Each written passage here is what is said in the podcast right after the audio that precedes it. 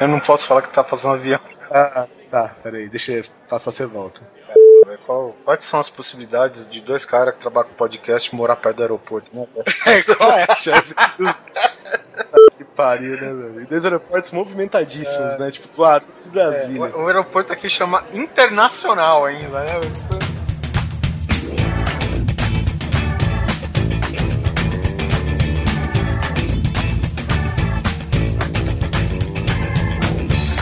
Grande Coisa.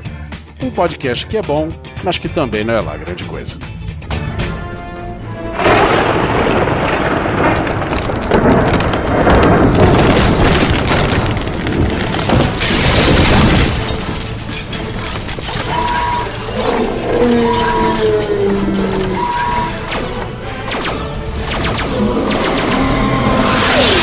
Oliver, abaixa, Oliver, abaixa, Oliver. Corre, corre, corre, vem, vem, vem. vem. Tô, Pula, pula, pula. Pulei, pula. pulei, pulei. Oliver, abaixa, Oliver.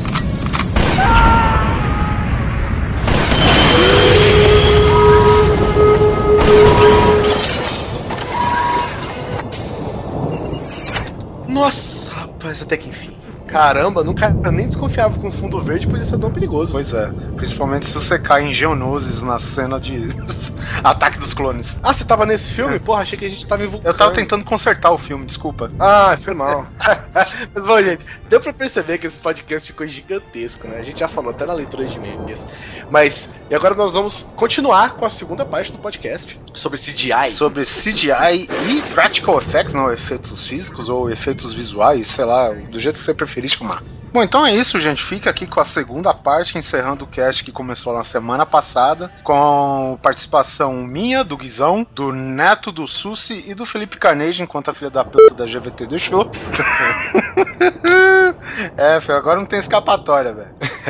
e é isso aí, eu sou consumidor, eu posso reclamar, caralho. Claro, tô pagando por ela, Porra, porra. Tô pagando. Ó, galera, galera.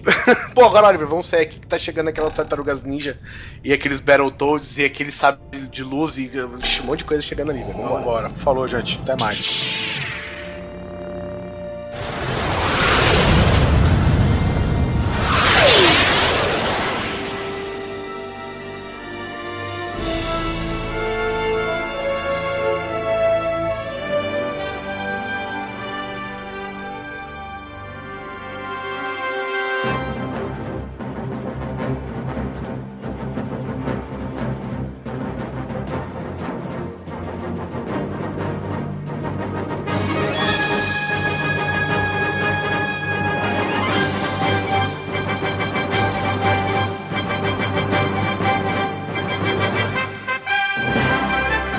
Bom, efeito prático ainda a gente tem aqui uma franquia, digamos, nem tão super, né? Mas enfim, Superman, o filme de 1978 ou 79. 78. Que diga-se de passagem, aquele efeito dele voando, eh, até hoje, se você parar pra pensar, é muito bem feito, né?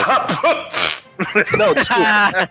Não, peraí, deixa eu corrigir. O efeito dele pousando, eu acho bem legal, cara. Pousando sim, porque acorda. Ah, Então, aquele É, efeito é, dele sim, quando ele sim. vem voando e pousa. É. Eu acho aquilo Os últimos bom, segundos, né? A hora que É, isso. É, pousando, né? Isso, isso, isso. isso. Não, aquilo aquilo me voando- convence. Porque ele É, não, voando- aquele, Ó, aquele fundo vou é falar, é, a gente tá gravando aqui, eu assisti o Superman 1, 2 e 3 é, alguns dias antes dessa gravação, e cara, cara é ruim, velho, os efeitos. Não, é Mas ruim são-. São ruins que dá vergonha, velho. Porque, assim, claro que eles são primorosos, não são, não são porcos, né? Não são mal feitos, são muito bem feitos, mas são muito ruins, velho. O Superman ele voa. Primeiro que o Superman não precisa tirar, tirar a roupa, né? A roupa dele se transforma na roupa do Superman. Então, Uhum. falando nisso, tem uma cena legal no primeiro filme, que eu acho que é uma referência ao Superman antigo, né? Que teve um filme anterior, né? Tem uma referência, é uma referência até aos quadrinhos, que é engraçado, porque a primeira vez que ele vai virar Superman Metrópolis, ele sai a cabine é correndo. aberta. Exatamente, ele sai correndo atrás de uma cabine telefônica e é uma cabine aberta, né? Mas aquelas cabines fechadas. Ele vai correndo assim na cabine telefônica, velho. É como se de- fosse um orelhão, né? É, é um orelhão. Ele sai correndo pra, tipo, ele vai entrar na cabine telefônica, que é o que o Superman faz, né, velho? Ele para assim, ele olha a cabine e, puta. Aí, tipo, vai em algum beco, alguma coisa assim, e dá um jeito de se virar. Isso eu achei muito legal, assim, é uma referência não é na, muito. Não é na porta giratória de um banco? Isso, ele corre na porta giratória do banco, exatamente. Se fosse ele corre... no Brasil, tava fudido, né? Já ia travar no primeiro. Você ia pegar ele com as calças riadas, né, velho? Vou achar que. Caralho, travar a porta. No que ele entrar, travar, falou: "Falou, senhor, por favor, tira os utensílios de metal. Aí ele falou: porra. Mas essa cena é muito legal porque, justamente por isso, assim, ele, ele tem esse detalhe que é, é, é uma referência muito legal de se ver, que ele vai tentar procurar o orelhão rapidão, é um, é, o cabine telefônico é um orelhão, ele fala, puta, ele vai na porta de girar do banco. Só, cara, tem, um, tem uma cena que eu não consigo, cara, eu não, não, não vai na minha cabeça, assim, que tá no 1, tá no 2, tá no 3, tá no 4, cara. A hora que ele começa a levantar voo, é, eu não sei por que, que ele faz isso, cara. Ele levanta voo e ele dá uma curva, tá ligado? Ah, sim. Ah, Ele, sim, ele, tipo, ele abaixa um braço e ergue o outro e faz a curva, né? Cara, gente do céu, essa é a pior o efeito que eu já vi na vida, velho. É impressionante, porque ele não segue um padrão físico, assim, sabe? Tipo, ele, ele não tá fazendo uma curva de verdade. Você vê que ele não tá fazendo uma curva de verdade. Esse cara é muito ruim, velho. É um efeito muito ruim, assim. ele Então, voa. mas Você sabe o que ele acontece, voa- Guizão? Não, porque ele tá filmando num ponto só e os caras estão girando a câmera. Exatamente, é Sim. aquele, o negócio do motion control. Só que o motion control, cara, ele funciona muito bem para objetos inanimados, entendeu? Que são as maquetes de nave, de qualquer coisa que for, cara. Pô, a gente tá tratando de um cara que é vivo, se mexe, se emocionar o movimento da capa, né, velho? Que Não, é o compromete mais as coisas, cara. É, a capa é um negócio que eu e a Carol a gente entrou em, em concordância. Porque ele voa e tem uma hora que ele tipo vira de ponta cabeça assim e a capa não cai, nem nada, né? Eu falei, olha que bosta, a capa não cai. É o vento. Não, não é o vento, é que ele tá voando tipo a 3 mil por hora, entendeu? É, é. Agora, fora isso, cara, é, é bom, assim, a hora que ele olha o raio-x, o raio-x é. o raio-x é, é um, um filtro vermelho só e tal, é legal. E ele tem uns efeitos práticos que são muito bacanas. Maquete ele usa bastante. No 1, pri- pri- pri- principalmente no 1, o momento em que ele. que vai mostrando aquele, aqueles explosões e desmoronamentos e coisas assim, é tudo maquete, tudo maquete. Sabe uma cena que eu gosto do primeiro? Quando ele aposta a corrida com o trem, cara. Legal, não é, É. legal, é legal. É, uma cena legal mesmo. Porque, tipo, se eu não me engano, os caras amarram ele, assim, tipo, debaixo do sovaco, alguma coisa do tipo, e ele tem que mexer as perninhas. Fica meio estranho, assim, mas é, meio é, que compensado, é. é exatamente. É como se um passo dele fosse não sei quantos milhões de RPM do, do trem, cara. Mas, assim, é um negócio que você deixando lado a lado e ainda, e ainda, tipo, eles esconderam um pouco o movimento das pernas com aquele mato alto, né? E- Então, tipo, foi um negócio que ficou bem sacado, cara. E não foi montagem, foi assim, foi uma trucagem, a gente costuma É. falar, né, cara? É um efeito prático. É um efeito prático muito E bom. que deu certo, deu certo. Você para pensar na época, aquilo foi, porra, que da hora. Pô, pô, ele tá correndo mesmo, caramba, convenceu. Basicamente, o efeito prático do, do Superman, os efeitos CGIs, né, se for chamar assim, do Superman, é chroma key, cara. E um detalhe ou outro, porque no primeiro, se eu não me engano, ele não usa nem a, a visão laser dele lá, nem sopro rádio. gelado. É o raio de calor, né? Visão É, de não usa nem o raio de calor, nem raio gelado. Ele usa, o raio- ele usa a visão de raio-x, mas é só falando. Que ele Sopro fala, gelado, tá? Senão vão massacrar a gente, Guizão. É, sopro teu nome? Sopro gelado. Tem o sopro Sopro gelado. E O- ele usa o raio-x, a visão de raio-x, uma hora que ele tá conversando com a Lois Lane lá, que ele fala a cor da calcinha dela. Mas não mostra, ele tipo, uh, uh, uh, uh, uh, uh, uh, sabe? Não mostra nada. e o efeito é basicamente, é basicamente materiais de isopor, Muitas. é, muitas, e chroma key, velho. E é um filme bom, cara. Não é um filme ruim, não. Prime- Ó, e pra, pra quem não tá sabendo, o primeiro filme, quem fez o roteiro é Mário Puzo, velho. Vocês sabem quem foi Mário. Os dois primeiros filmes. Vocês sabem quem foi Mário Puzo, meus amigos?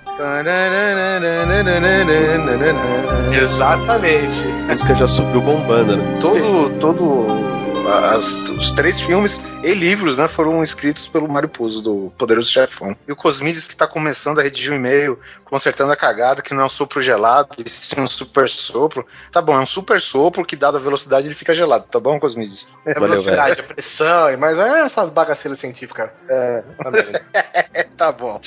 Cientistas desocupados Massachusetts, Tokyo, Ohio.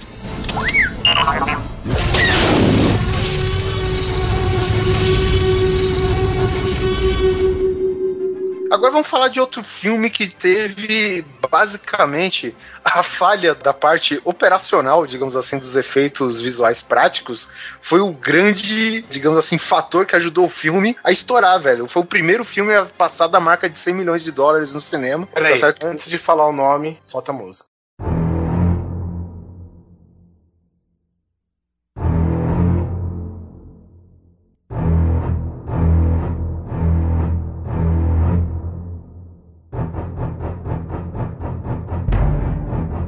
Ma- mais uma composição né, do John Williams, a exemplo de Superman, Indiana Jones e Star Wars e Jurassic Park que a gente mencionou aqui.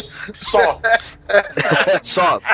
Pensa no filme foda, John Williams na cabeça. Não, não precisa num filme foda. Pensa numa música de filme. John Williams. É, velho.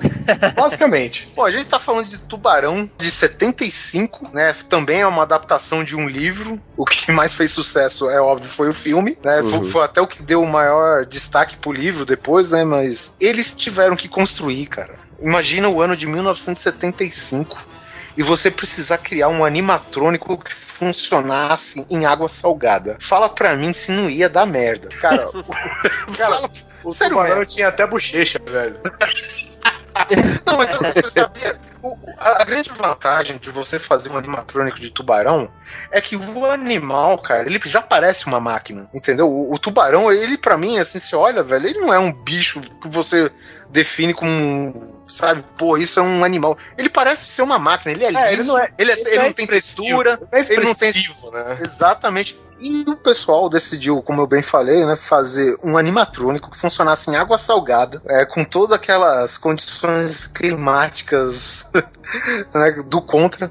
E claro, cara, que um animatrônico não iria funcionar direito em todas as, as cenas que o roteiro determinava.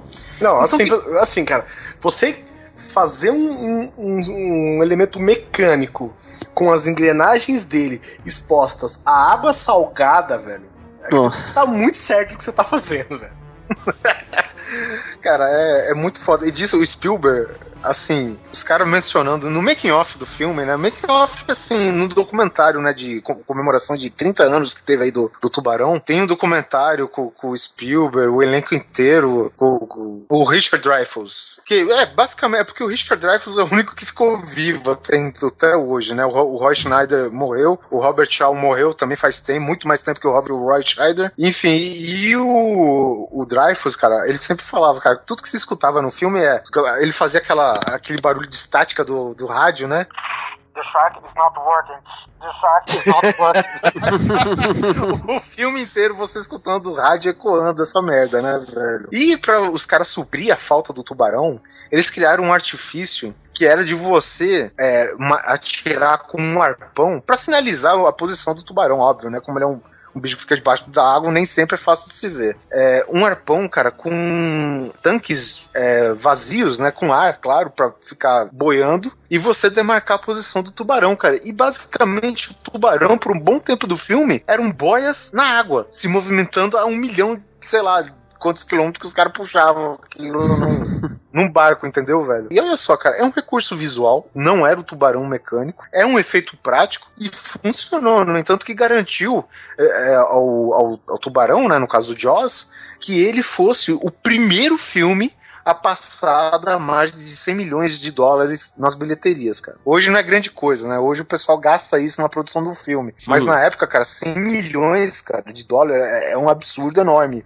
pra um filme Cara, faturar. Em 1975, 100 milhões de dólares é muita grana. É muita grana mesmo. E claro, pra compensar, né, eles conseguiram fazer com que o Bruce, que era o, o tubarão, né, o, o É o nome do tubarão. Exatamente. O animatrônico, né? Ele funcionou, cara. E nas cenas que ele apareceu, cara, foi fantástico, na minha opinião, cara. Ele invadindo o barco, engolindo metade do cara, assim com a câmera frontal, velho. Uma cena frontal.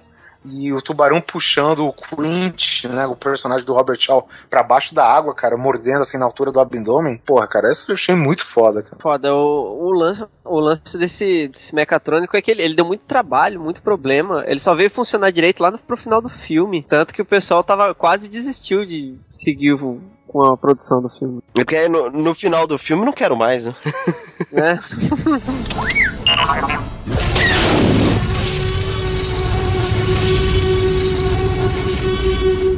Passando pra outro clássico, De Volta para o Futuro. Um, dois, Esse é três. foda.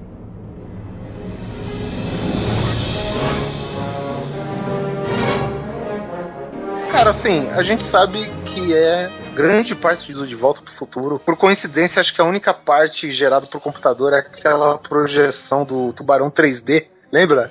Ah, é. Do Justamente. 3. É, no 2, né? 2, isso, 2. No 2 que o, o Matt McFly ele vai pro futuro dele, né? E, bom, enfim, e aí ele tem um, um outdoor que é geralmente uma imagem do tubarão em 3D holográfica. E era tubarão o quê? Sabe, tava lá a Ah, sequência, né?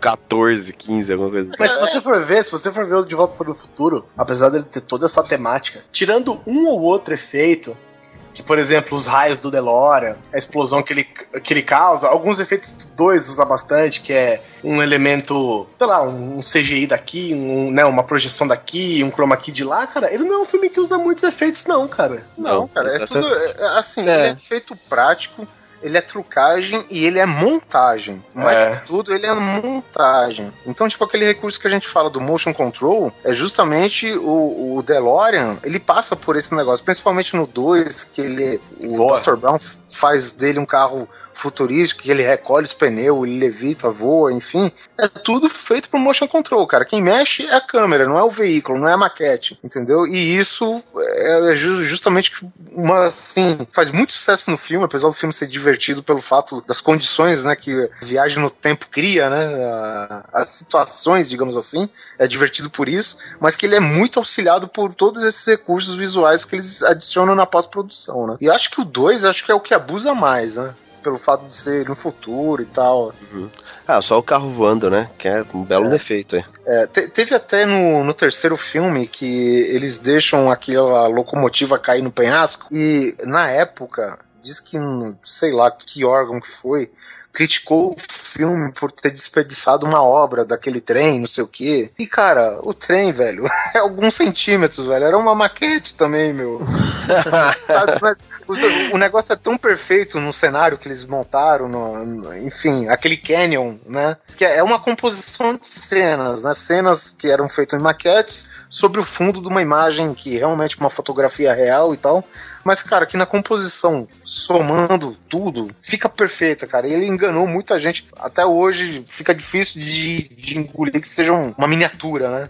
Ah, com certeza. É aquela coisa que se você não falar que é, ninguém desconfia, Passa cara. batido, passa Não, é batido. o, o melhor presente do cara que faz esses, esses efeitos. Alguém vem reclamando, não, aquele animal que sofreu naquela cena de estripado, ou um monumento que você destruiu e, tipo, tudo maquete, jogo de câmera. Assim, ah, teve, teve um lance, eu não lembro de que filme que era, que estavam processando a empresa do filme por causa de maltrato a animais e, tipo, no júri os caras tiveram que levar o mecatrônico que eles fizeram lá pra não para mostrar que, que era um robô e não um animal mesmo. É, eu acho que talvez deva ser o maior elogio que o cara tenha tomado na vida, né? Um processo por. Né? É verdade. machucado um animal que era de mentira, né? Verdade. Eu assisti semana passada Django Livre e quando acaba o filme, a primeira coisa que aparece é nenhum animal foi ferido durante as gravações. Não, nenhum cavalo foi ferido durante as gravações desse filme, cara.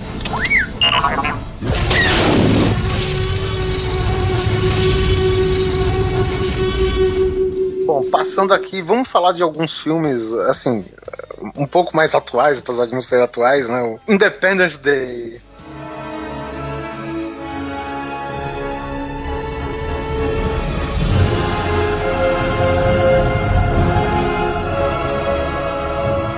Filmaço, filmaço. Como todos sabem, é um grande filme de invasão alienígena, né? A gente tem, tá certo que tem, dessa vez, pelo fato do filme ser de 95, ele já tá com aquela saturação óbvia de imagens em CGI, né? Todas geradas por computador. Mas que na época eu gostei bastante, cara. Eu acho que, é, assim, incrementou bem o filme, né? A gente não tá falando de nenhum espetáculo de, de filme, é um filme pra se divertir, que nem a gente falou, tá no cast de Guilty Pleasures.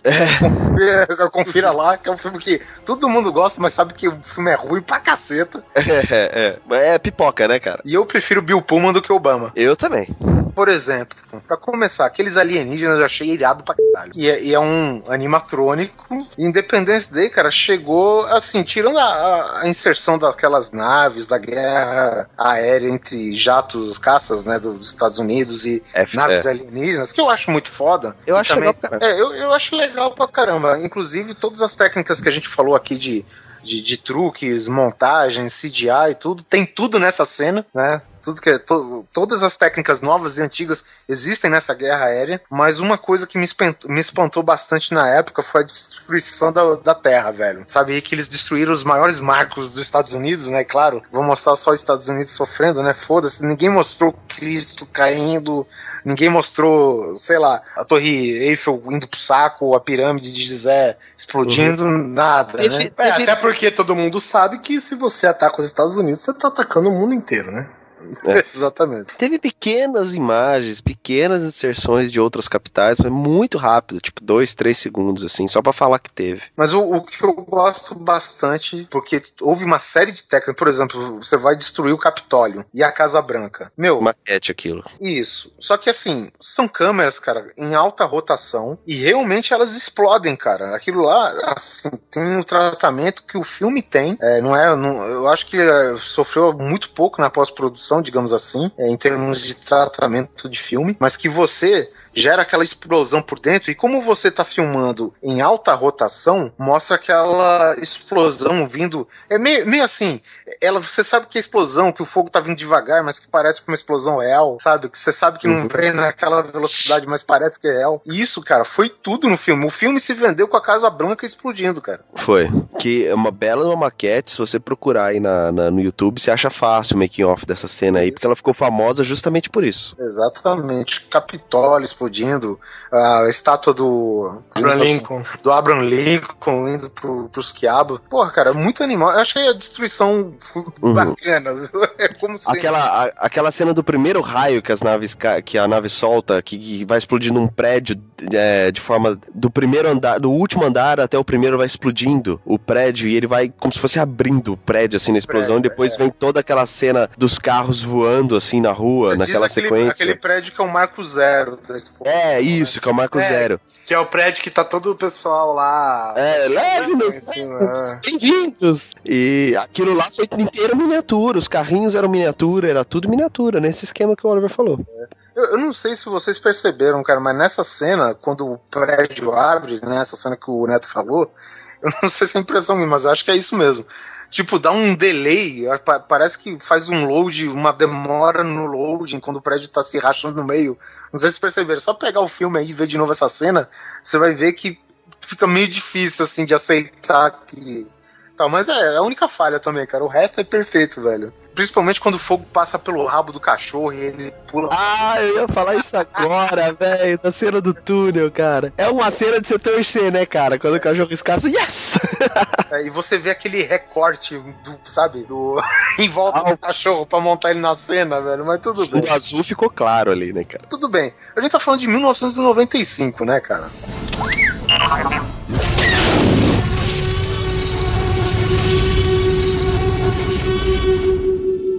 Então, já falamos de efeito prático, de efeito CGI, agora vamos para os exemplos do, do CGI. Neto, acho que o primeiro você tem que cortar a faixa com a tesoura da cidade.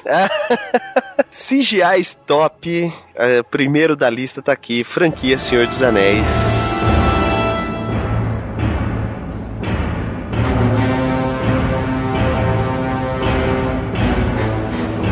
Não é novidade pra ninguém que eu sou a putinha do Tolkien.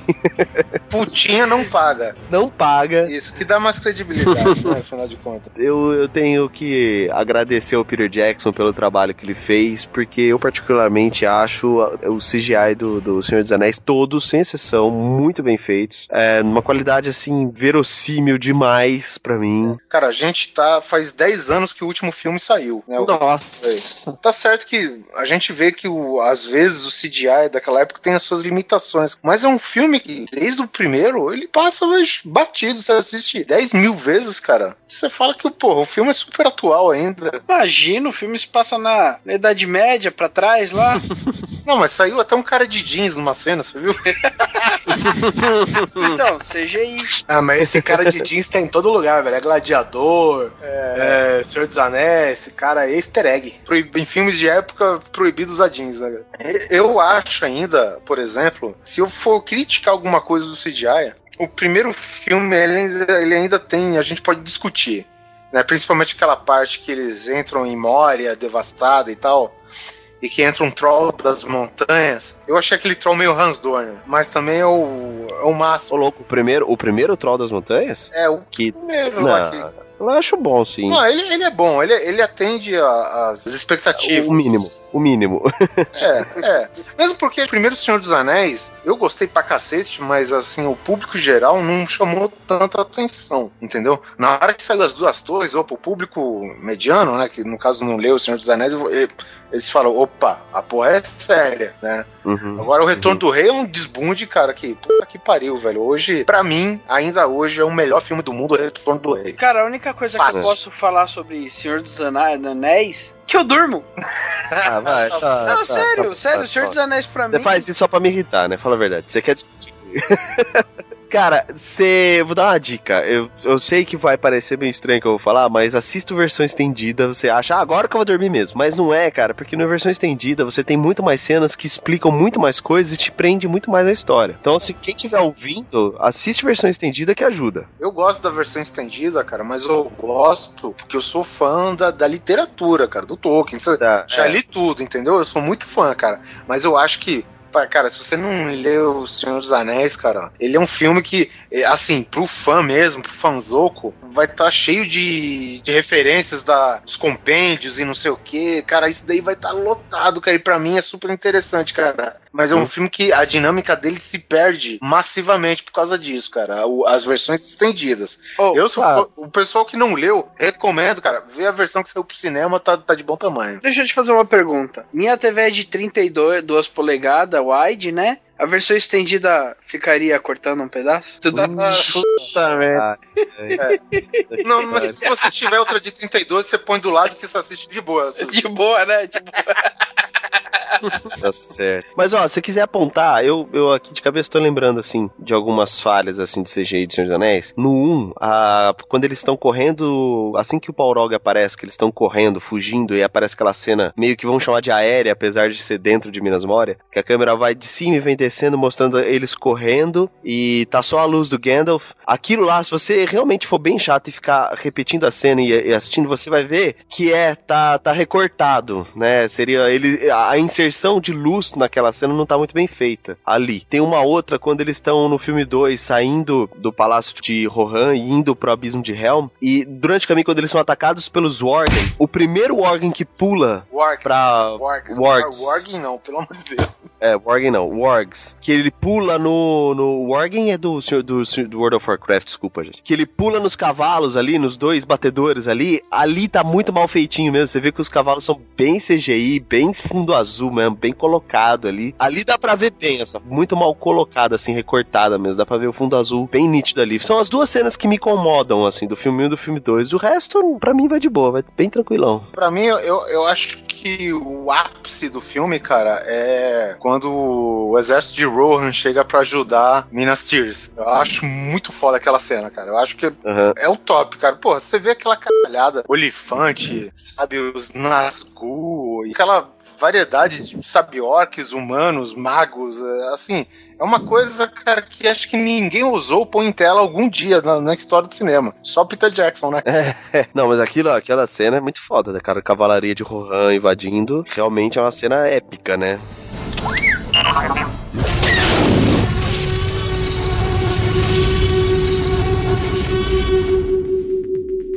Pra gente não se estender muito, a gente falou do, do clássico, talvez a, o filme que gerou tudo isso, Tron Legacy.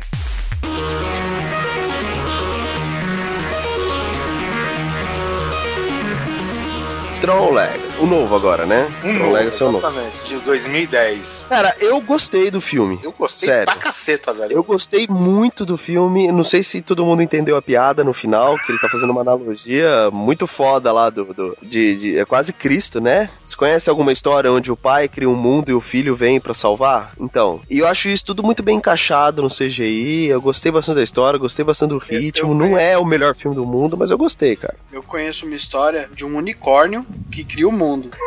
Nossa. Mas pode prosseguir aí a ideia. É, tá, isso daí tá escrito no. Não é nenhuma novidade. Porra, porra, é isso, mano.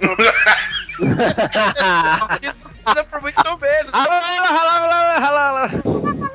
de escritório aqui, cara. Cuidado. O Tron Legacy, ele é aquele CGI que ele não tem obrigação de fazer com que as coisas pareçam reais. Então, ele fica solto no universo dele, né? Corrida de moto, guerra de disco, Muito o bem. universo inteiro, aquele. Sabe, sei lá, se é blazer.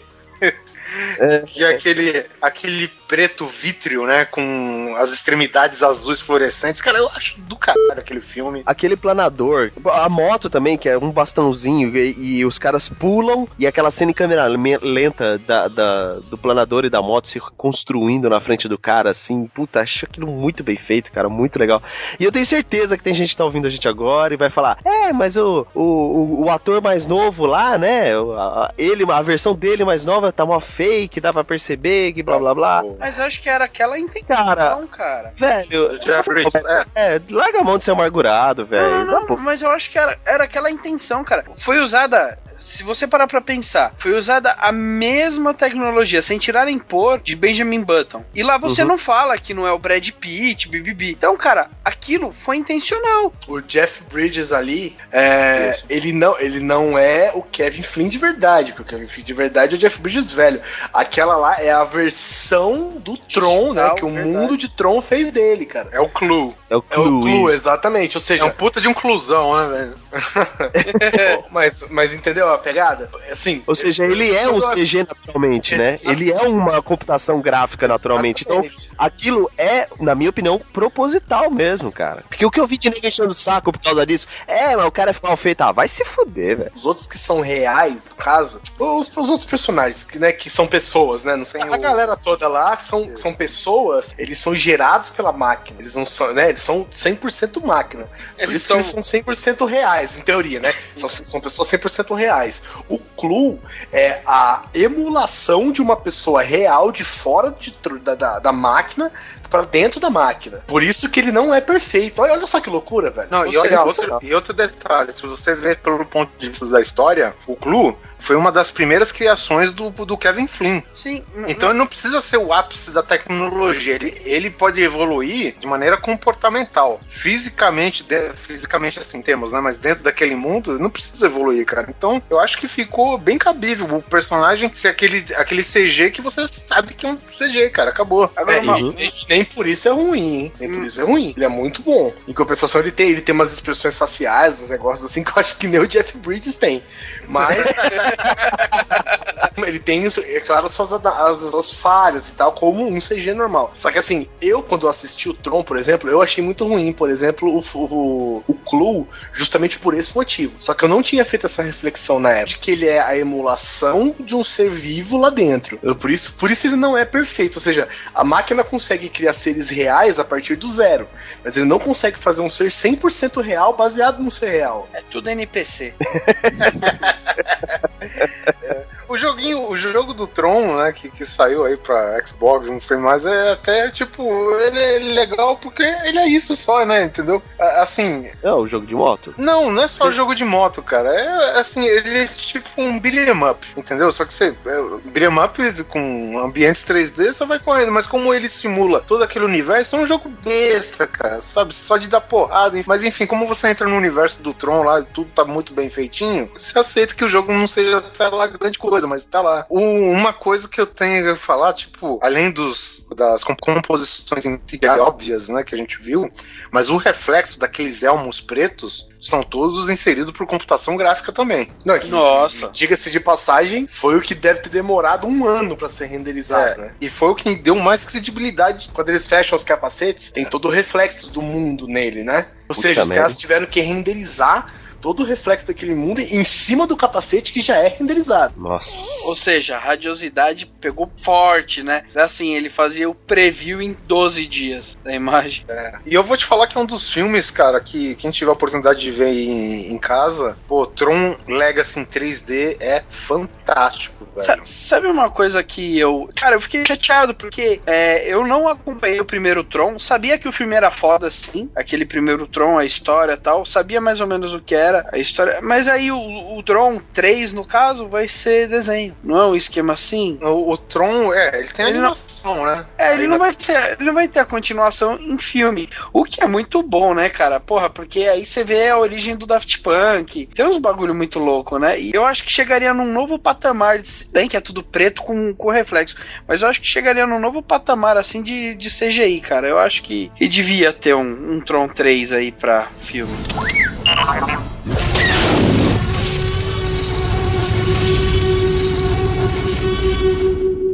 Bom, vamos falar de outra franquia aí que transformou né, essas imagens CGI em um sucesso. Já que a onda agora é Transformers,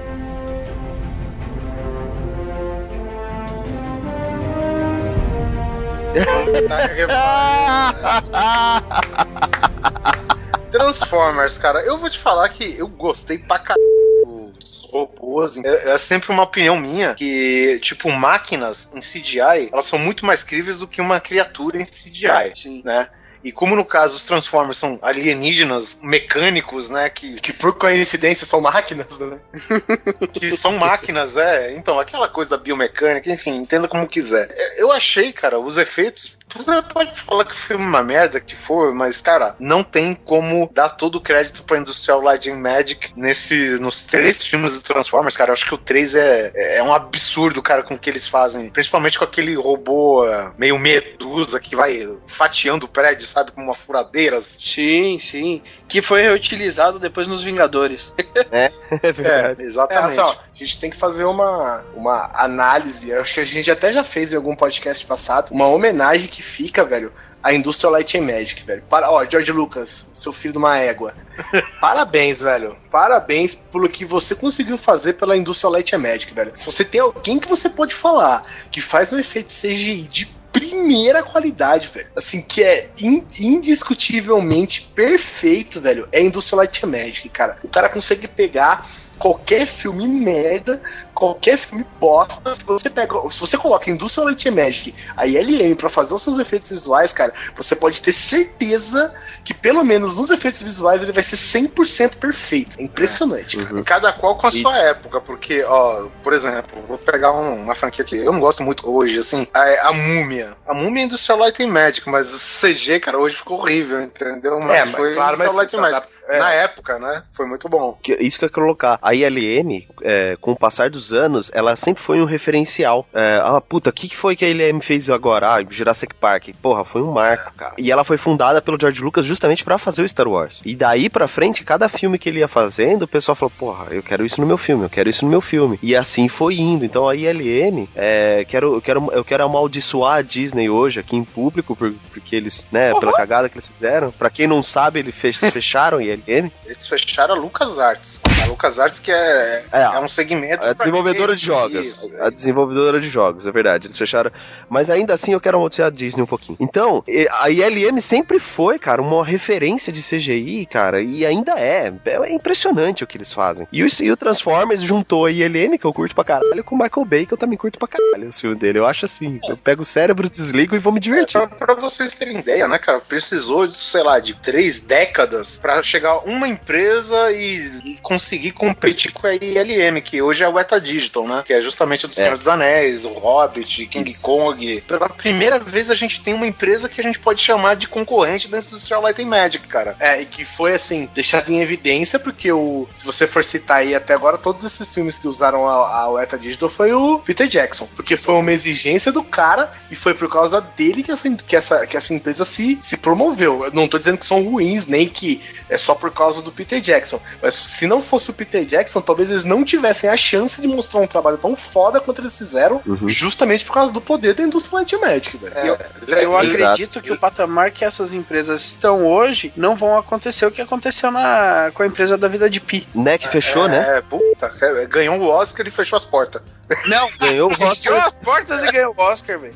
É, Putz, que foda, né, cara? Que foda. E, e assim, eu, é, eu tenho o Senhor dos Anéis na versão estendida, que, que, e a versão estendida, cara, são dois DVDs de extra, se eu não me engano, ou um DVD inteiro só de extra por filme. E o, o Transformers também, eu tenho eles todos com DVD extra, e eu gosto muito de ver como é feito, making off. E se você pegar tanto a ILM como a UETA, o nível de detalhe que os caras se preocupam, coisas que a gente, puta, que se foda isso. Pra você ter uma ideia, no primeiro Transformers, eles quiseram, para fazer um, um, nível de realismo do, dos robôs, eles desenvolveram as peças mesmo de, dos carros, peça, não peça por peça, mas assim, um número absurdo de peças. A primeira transformação do Optimus Prime, isso. ele é um caminhão completo. Ele é exatamente. Optimus Prime. E isso daí ocorreu. E... São 17 mil peças articuladas naquela animação, velho. Nossa. Exatamente. Obrigado, Susi. Eu queria achar os números. E aí. Roda no, Mac, no Mac? Não roda, velho. O Mac, no Mac roda Minecraft e vai rodar essa merda. Mas assim, vamos usar os 17 mil do, do, do, do Susi, que assim, no primeiro filme foi isso. No segundo filme foi três vezes mais. E no quarto filme foi um número absurdo já. Teve quatro? Não, desculpa, no terceiro filme. Eu queria dizer quatro vezes mais.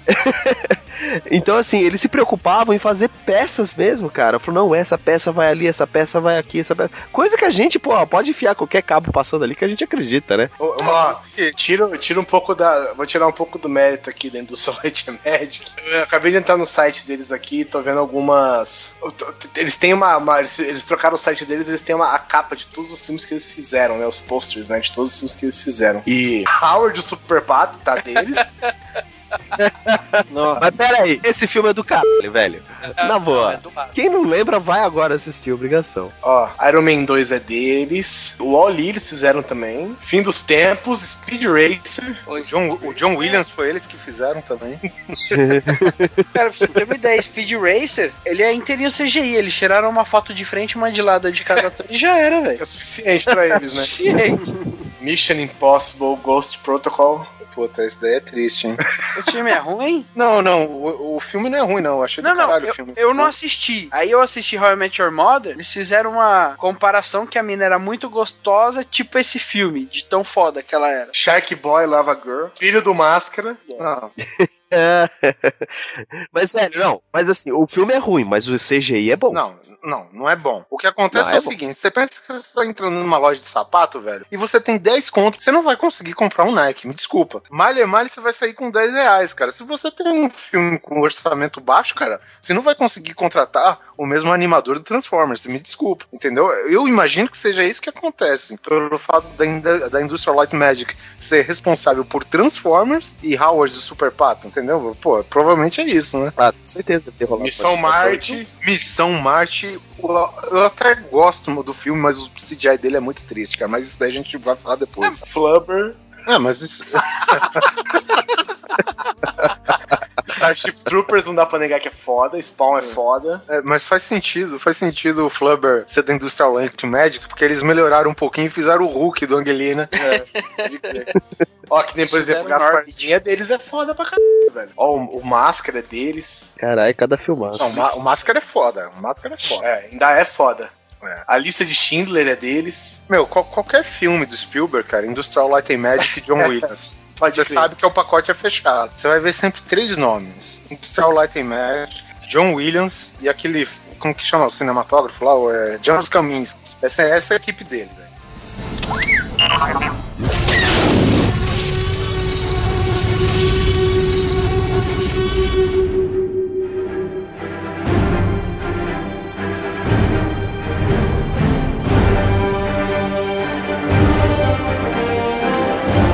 Passando de Transformers, o que vocês acham dos novos filmes Marvel? Cara, eu gosto de todos, vai, mas dos novos. É, eu não sei explicar, velho. É que assim, dos filmes Marvel, eu odeio, não gosto mesmo do Homem-Aranha Velho. A trilogia primeira, não gosto. Não gosto do primeiro Hulk, apesar, assim, gosto do filme, acho legal, mas. Acho que como todo mundo aqui não vai falar assim, não, foda-se. E apaga da memória essa O, porra. o primeiro Hulk, cara, ele tem assim, a gente se concentrando só no Hulk, tá? Ele tem momentos, cara, que o filme, que o Hulk, né? Ele convence, tem outros momentos que o Hulk é totalmente um desenho animado, cara. Entendeu? E, assim, ele é meio instável, né? Eu acho que não, não era uma tecnologia que a gente conseguia ter é, dominada naquela época ainda. Mas assim, filmes Marvel. X-Men, cara, me desculpa. Os- o, o primeiro e o segundo filme são filmes que eu gosto muito, mas os efeitos são merdas, entendeu? O filme, ele é compensado no roteiro. E, e nos personagens também, né? Que cada um tá, tá muito bem caracterizado. Que dó, né, velho? Que dó. Vou falar pra você, eu acabei assistindo aquela versão não terminada, né, do primeiro Wolverine. E vou falar pra você, cara, os CGIs deles são muito mais legais, velho. e eu acho muito louco esse processo da construção do negócio, sabe? Tem uma hora que ele tá numa nave voando por um, sei lá, por um vale gigante lá. E na, na, na versão que eu vi, cara, é tipo uma nave cinza voando por um monte de quadrado cinza, sabe? Você fala, pô, como que isso vira um, um chão hiperrealista, uma nave hiperrealista? É muito louco, né, cara? E aí você descobre que no final que não vira, né? Muda de cor, né? Pinta de verde um. É, exatamente, cara. Vamos lá. É, filmes mais. Oh, um filme que me impressionou em termos de efeitos visuais foi o Thor, cara. Thor eu gostei pra caceta, cara. Porra, Thor é um filmaço, cara. Eu curto pra o filme, velho. Entendeu? Eu fui. na- lembra que a gente falava muito que o filme do Thor ia ser uma merda e tal? E de todos os filmes Uhum. da Marvel, cara, foi o que mais me fez morder a língua, cara. Porque, assim, o que ele foi previsivelmente ruim naquela parte do Thor, digamos, o Thor uniformizado na Terra, né? Que ficou meio fora de. Ficou meio. Parece um monte de cara de cosplay, fazendo cosplay na Terra. Fica meio esquisito mesmo. Como a gente já esperava. É uma coisa meio difícil de, de adaptar dos quadrinhos pro filme. Mas Uhum. Asgard, cara, porra, foi perfeito, né, cara? Eu. Muito bem Ficou feito. muito bem feito mesmo. E eu lembro, eu lembro quando vocês comentavam que vocês tinham medo de ficar armadura de plástico, né? Isso. Armadura de borracha, né? Cara, eu, eu gosto do filme, eu gosto da história. Eu sei que tem muita gente que fica aí, esse, esses mal amados aí, fica falando mal da porra do filme. Mas, cara, eu gosto do filme, eu gosto da história, eu gosto do propósito, eu gosto do CGI e eu achei o cosplay bem legal também. Não, sim, o, o que eu digo, por exemplo, quando veio os três amigos deles, né, lá pra Terra, os quatro, né, são, é, são quatro, ficou meio esquisito. Pô, um monte de cara medieval, cara, no meio do século XXI, cara, não, fica meio esquisito, né? Mas beleza, Capitão América, gostaram do resultado final da pós-produção? O principal do Capitão América foi aquele. aquele. a cabeça do Chris Evans, né? No, no corpo E- dele. Puta que pariu. Eu- Eu tava revendo esses dias o filme e tem uns pedaços que, tipo, a cabeça do Chris Evans fica meio variando né, naquele espacinho curto, fica meio esquisito. Os caras parecem que, tipo, pra completar, pra espalhar um pouco pra cobrir um buraco, eles esticam o olho mais pro lado, sabe? Fica meio esquisito. Mas se você somar como um todo, porra, pra mim é, é muito mais convincente os caras terem feito isso do que o Benjamin Button, que eu achei que um rosto do CGI, cara, ficou muito forçado. Mas assim, no Capitão América eles conseguiram fazer muito bem até certo ponto. Vai falhar, obviamente, é um negócio meio difícil de se fazer, a gente entende. E aí o Capitão América é aquilo lá, né, cara? É mais atitude, mais ideal e, uniforme, né? Que é os propósitos da Marvel, na verdade, que é, é o carro-chefe de cada personagem. Gostei do filme, esperava ter gostado mais, mas até então o Thor superou o Capitão América. Eu acho o Thor um melhor filme que o Capitão América, realmente. Eu esperava. Sabe qual que é o foda? Capitão América esperava muito mais, cara, daquele filme. Eu, apesar de gostar da história, achei incrível o porquê do uniforme, achei meio legal, mas não sei. Eu esperava mais Capitão América, sabe? E Não, menos- mas eu gostei do, eu sei. gostei do filme, não, não achei o filme ruim, não. Eu, Eu gostei também, mas se comparado, como você mesmo falou, com o Thor, com o Homem de Ferro, com essa nova geração, né? Hulk, é o pior de todos, na minha opinião. E aí, Homem de Ferro, o que, que vocês acham? Homem de Ferro foi um dos primeiros filmes que eu assisti em Blu-ray. Do caralho, velho. O que, que é aquilo? É muito bom, velho. Esses filmes eu tenho em casa. O dia que eu, ah, o dia que explodiu a cabeça foi no comecinho do Homem de Ferro 2, que abre com esse DC, cara. Eu acho que esse DC abre bem qualquer coisa, velho. A- cara, é sensacional, velho. É muito bom aquele filme. Eu, eu acho que dos heróis é o melhor filme, é, é Homem de Ferro, cara. E o CGI também, né? Porque convence pra caramba, né? Não tem, você não tem falhas. O primeiro eu acho impecável, cara. Eu não sei Eu se é porque. O segundo e o terceiro, eu acho que tem algumas animações da armadura, cara, que parece que foi muito feito mais priorizando a, a rapidez de que a cena esteja pronta do Aham. que o primor de uma cena bem feita, com uma animação bem feita e tal. E, tipo, tem alguns movimentos do Homem de Ferro, cara, que me parece muito desenho animado. É, o, o- a Mac 2, que aparece no filme 1, aquela inteira prateada, a inteira cromada, Cara, que, aquilo lá é um espetáculo, Cara, né? é a mais bonita de todas, na minha É a opinião. mais bonita, é aquela lá. certeza. Mas sério, cara, a Mac 2 e aquilo é inteiro CGI, né? A primeira vez que ele veste, a câmera rodando na armadura, você vê tudo reflexo. Aquilo é inteiro CGI. Então, mas é, tem algumas cenas que ele veste a armadura parcial. Por algum acaso, Sim. tipo, as juntas, né? Não tem nada, mas tipo aquele peitoral. é, eu, eu acredito Sim, que até sim. a parte das coxas, né? Tem uma armadura que eu, como eu tenho também esses DVDs tudo com making off. O, no filme 1 e no filme 2, ele tem uma armadura assim, completa, entenda assim, no limite do possível, né? Mas ela é praticamente assim, você não vê quase nada a não ser armadura nele, que é o que ele usa pra fazer, exemplo, a cena da, da festa na casa dele, que ele tá bêbado no Homem de Ferro 2. Aquela armadura lá, ela tem muito pouca inserção, cara. Ela é praticamente aquilo mesmo, é um cosplay perfeito. Pode ver que ele não consegue nem se mexer, né? É, você vê que ele é travadão, é verdade, é verdade. E o Hulk do Edward Norton, alguém tem alguma coisa a falar? Eu Espetacular. gostei pra caralho daquele filme. É tudo que o Hulk precisa fazer, cara. Espetacular. Eu gosto muito do ator que fez o vilão, né? Que é o que fez o Light to Me, o, o, o Lightman. Como é que ele chama? Você que é bom de nomes, o, o Oliver. Tim Roth. Você, eu, assisti o seriado que ele fazia, o, o Lightman, né? Que é um psicólogo e tal. e não é só porque, é, por causa disso também que o seriado é chato. Pode assistir que o seriado é legal. O Light to Me. E você vê ele naquele personagem, depois você vê ele no, no Hulk, cara. Porra, são duas pessoas completamente diferentes, cara. Ele é muito bom, assim. E ele interagindo com o Hulk CGI também. Puta. É, eu- às vezes, isso que eu tava, que eu tava tentando lembrar, cara, é uma coisa que a gente tem até que falar com, a respeito de Transformers, cara. A interação que essas imagens CGI têm com as filmagens reais, as filmagens live action, eu acho que é o que dá mais credibilidade pra ação do filme, cara. Porque o Transformer, tipo, quando os caras pegam o Sam Witwick na mão e, Ah, sabe, sim. interage com ele, é, pô, é espetacular, cara. Tudo perfeitamente sincronizado. E você sabe como que é feita essa sincronia, né? Do Sam Bolinha de tênis. pro, pro Vareta com bolinha de tênis na ponta, meu. É isso mesmo. É a técnica, é o segredo dos campeões. E a gente tem que encerrar, é claro, com os efeitos visuais dos Vingadores. Alguém, alguma coisa a dizer? O filme do Homem de Ferro, mas o, a galerinha. É isso aí. Cara, eu curti. Não tenho nenhuma objeção. Achei bem legal. A única coisa que me incomoda um pouco no filme, a duração dele. Eu acho que devia ter mais umas 4 horas fácil. Ah, pode crer.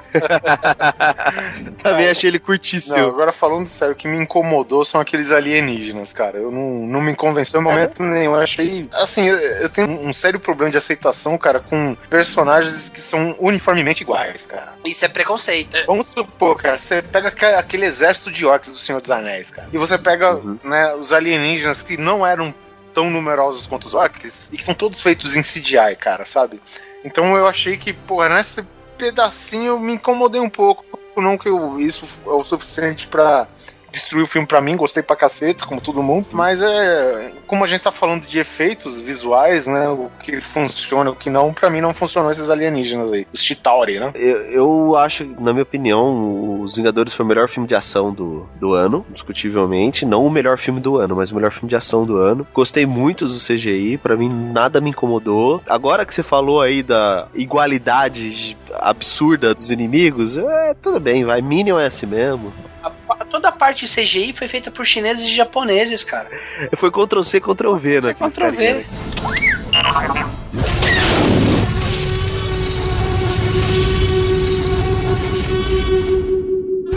Saindo da Marvel, indo, voltando pra Steven Spielberg e Industrial Light and Magic, alguém conhece? Pra mim é um clássico da ficção, cara. Minority Report. Porra, filmão Cara. também, curto pra caralho. É. É um, é um filme que, porra, a história já.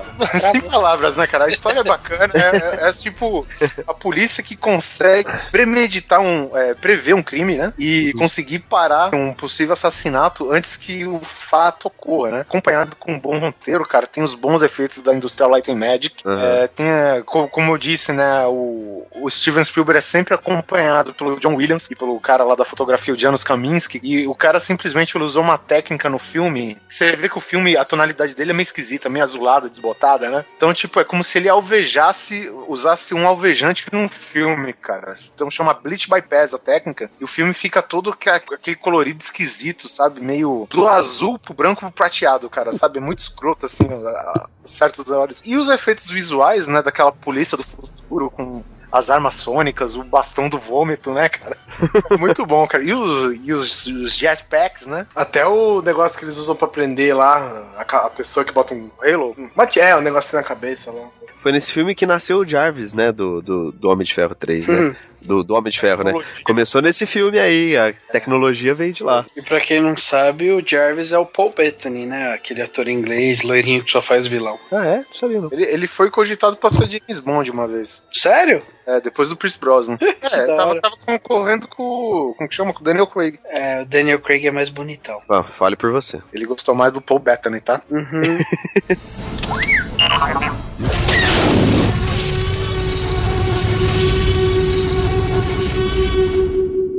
Cara, eu vou falar que um filme que não é um grande exemplo de CGI, mas que a combinação de tudo ficou muito legal. 300.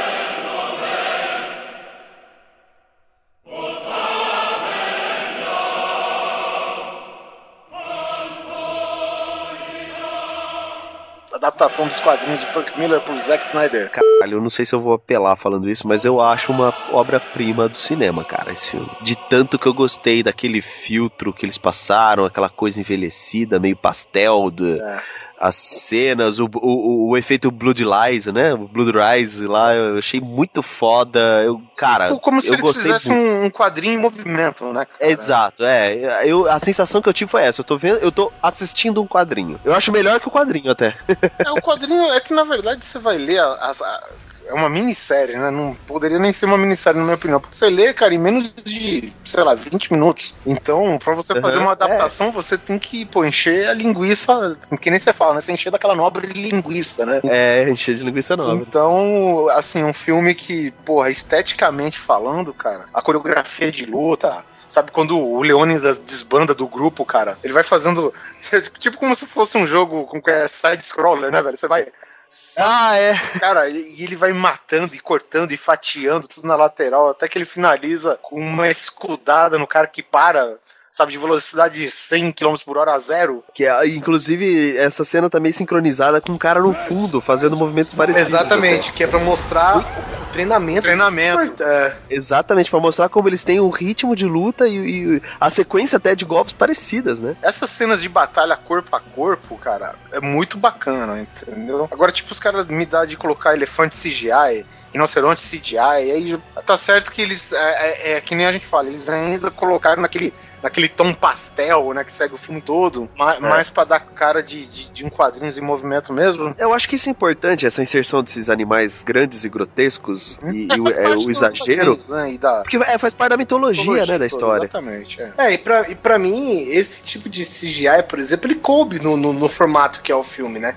Porque ele é um bagulho mais surreal mesmo, até pela, pela, pelo, pelo tipo de imagem, pelos seres que eles encontram. Tem aquele troll lá brigando com ele, aquele cara, tipo, parece o slot. "Ur, slot é, nem só chocolate." isso, aquela menina embaixo d'água lá, o, o oráculo lá, velho. Nossa, que viagem Aquilo é muito louco, cara. Só que esse filme é um filme que cabe. Agora, pra mim, velho, eu, eu acho, ao meu ver, eu sou um cara mais, mais old school. Eu acho que sangue explosão, velho, a não ser que você vai explodir um planeta, lógico, mas sangue e explosão, velho, tem que ser prático, velho. Não pode ser CGI. É, eu, o Guizão, aí que tá, eu, eu concordo com você, mas que nem a gente diz, o, o 300 foi a primeira vez que os caras conseguiram traduzir de maneira certa um visual do quadrinhos pro filme. Exatamente, ali Entendeu? Ali Então, com- é aquele sangue CGI, mas ele é estilizado. Ele é próprio pra se parecer com o tom do quadrinhos, entendeu? Uhum. Então, certo. o problema é o que seguiu depois disso. Que o pessoal viu que dava pra fazer melhor, até, digamos assim, mas que o melhor deles, cara, não se compara com aquele sangue fake, né, físico. É, porque se você for ver, por exemplo, o Sin City, por exemplo, o sangue do Sin City é totalmente CGI, né? Que é aquele É. sangue branco, né? É, no caso do Amarelo. amarelo, vermelho, Mas aí, aí agora eu tô com uma dúvida. Ah, o Sin City é antes ou depois do 300? antes. É antes, né? Eu acho que o Sin City passa bastante essa questão do quadrinhos também, tão bem quanto o 300,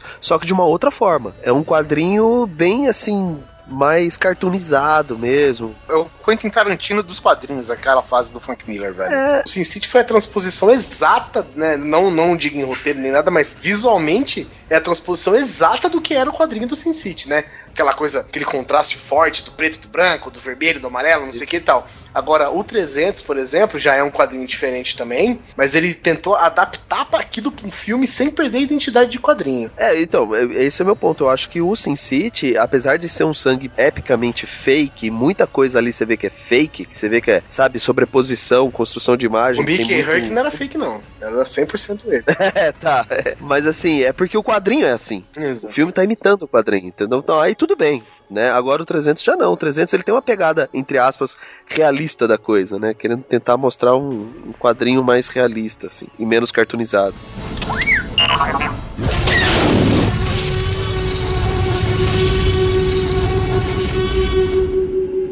Bom, cara, pra finalizar o top dos filmes CGI, a gente sabe que tem uma centena de filmes muito bem feitos, mas a gente, pelo menos é o que é do nosso conhecimento aqui, né? Cara, vamos fechar Que dá tempo de falar. com um filme que também aí nas redes sociais ele é muito criticado, porque o roteiro é uma cópia, não sei o que, cara. Mas a gente não pode negar, cara, a qualidade visual que tem o Avatar. Putz. De novo, James Cameron na parada, né? O que eu gosto do James Cameron é o seguinte: o cara, o cara ele não, ele não te men- ele não mente pra você. Ele falou do Avatar, ele não falou que o Avatar ia ser um enredo fantástico, uma história que ninguém nunca ouviu falar. Ele falou assim: ó, o 3D que eu vou fazer vai ser um bagulho sem precedentes. E É, foi, é e foi. Continua sendo, E viu? continua sendo, continua sendo. Então o cara não, ele, ele não mente pra você. Então quando o James Cameron ele faz um negócio, cara, você sabe que tem. Ele pode não ser 100% animal, mas você sabe que tem uma coisa que é fodida. Por exemplo, Terminador do Futuro 2, você sabe que tem um. Um ou um, mais elementos lá que são fantásticos, que vão ficar pra sempre. Quando ele fez Titanic, cara, porra, Titanic lavou de Oscar quando ele foi concorrido, né? Ele tem elementos É, lá. ele tá entre os top, né? Exatamente. O Titanic Foi, tem um. cara, foi o primeiro Nove filme que se- Oscars, se eu não me engano. Não, foi 11. Foi o primeiro filme que se igualou ao Ben Hur. É, é, 11 Oscars. Exatamente. Isso mesmo. E depois, quem conseguiu isso? Retorno do Rei. Senhor dos, Anéis, Senhor dos Anéis, série exatamente. Por pura birra do Peter Jackson, né? Você sabe que Ti- Titanic tá completando 15 anos, né? Não. Não, Então- não, tá completando Tá cento e pouco. cento e velho. pouco, velho. Cento e um, né? Que foi em 12? Sim, na, naufragou em 2012, exatamente dia 15 de abril, meu aniversário. Não, ele não naufragou em É, ano passado. 2012. Ele naufragou há 101 anos, velho. Certeza. Mas o filme tá faz, fa- faz 15 anos agora. E o naufrágio, eu, na minha opinião, foi o naufrágio, o melhor naufrágio que eu já vi no cinema, por dois motivos. Primeiro, porque aquele maldito daquele escrotinho morreu. E segundo, porra, aquele navio afundando foi do caralho, cara. Que detalhe. Você já Você consegue. Você- Sim, também. Muito foda. Melhor, e é um monte de navio afundando. É, não, foda pra caralho também Battleship, mas eu ainda acho o lance do Titanic, é isso que eu queria falar, quando ele quebra, aquela cena quando ele racha, tem umas cenas assim que você, que, que ele mostra meio que de cima, e você consegue ver, cara, os compartimentos internos do Titanic, você vê folha voando, papel voando, cadeira voando, detalhes, cara, impressionantes desse O argumento do Oliver e do Susi já tão inválido, porque o filho da puta do James Cameron, ele fez um meio Titanic de verdade. Ele É. fez, fez, fez um Titanic. Exato. Se eu não me engano, o Titanic que ele construiu, acho que era 10% menor do que o real. Exatamente. E, e- e ele tava numa doca seca. E aí acontece, eu falo assim, gente, vamos gravar sendo naufrágio. Então ele começava a gravar. E aí ele naufragava mesmo aquele navio, né? Aquele set de filmagem, ele afundava. Então, assim, sensacional, James Cameron. Parabéns, E o filmaço. Jack Sully, como fica nessa? A gente tava de Avatar. Mas tudo bem. Voltando pra Ah, é o 3D do caralho. Beleza, Não, parabéns. cara, não, mas tudo bem. 3D do caralho. Você vê hoje, pra mim, ainda continua sendo o melhor 3D. Vou te falar, né? Tá melhor que o Hobbit, tá? Isso daí é, Tá, não, é fato ainda que o 3D. melhor mesmo. O, por enquanto, cara, o, cara, o Avatar é de 2009, né? Já passou-se quatro anos aí. E, meu, ele continua sendo o melhor 3D, cara. Outra coisa, largando o 3D, que foi a, digamos assim, a vitrine, né, do, do Avatar, foi um prédio inteiro com servidores, cara, pra fazer aquelas imagens do, do, do universo lá dos naves, velho. Feito, aliás, Cameron falou que eu- eh, parece que ele escreveu a história de Avatar na, em meados de 1980, né? Que ele escreveu a história de Avatar, que ele queria fazer esse filme, só que ele não tinha tecnológicas mesmo de fazer o filme. Imagina o cara fazer com a tecnologia do primeiro Tron. né? e que ele criou um universo mesmo, toda a flora, a fauna, botou nome, criou espaços, lugares, o planeta, tudo isso mesmo foi criado. É claro que não em 1980, lá ele fez um escopo, né, da coisa e foi com esse tempo todo amadurecendo a ideia até conseguir fazer o filme. Mas ele tem bastante tempo de criação aí nesse universo de Avatar.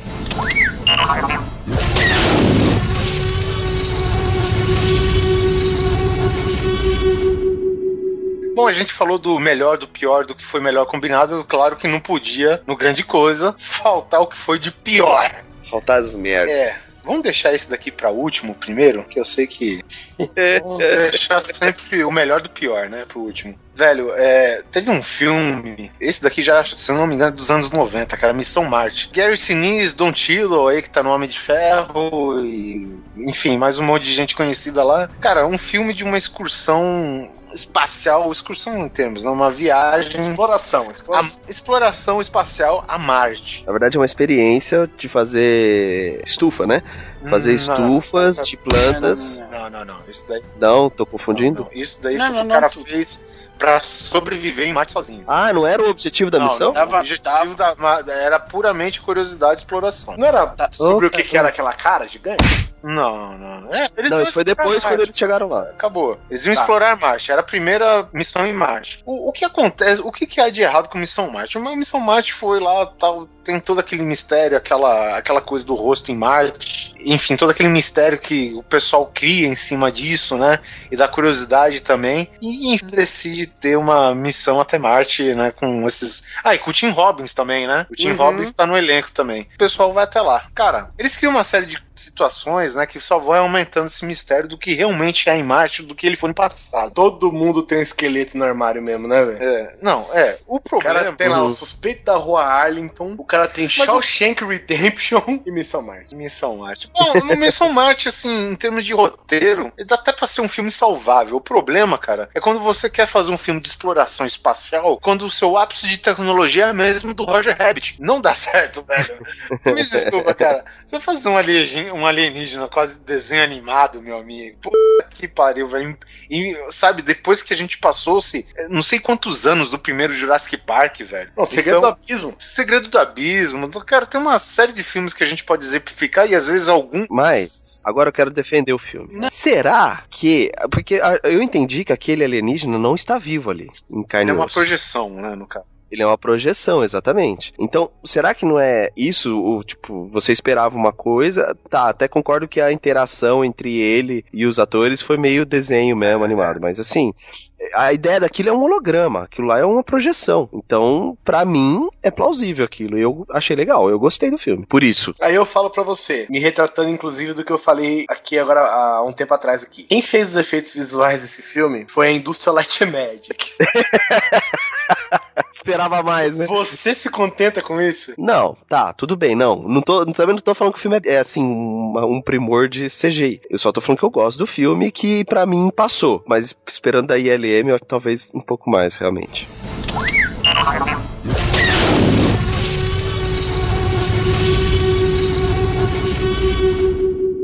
Bom, cara, passando de Missão Marte, vamos falar de dois filmes que eles tiveram. Assim, eles são o ápice do exemplo do CGI merda, mas que os filmes são bons. Matrix, Matrix, primeiro filme.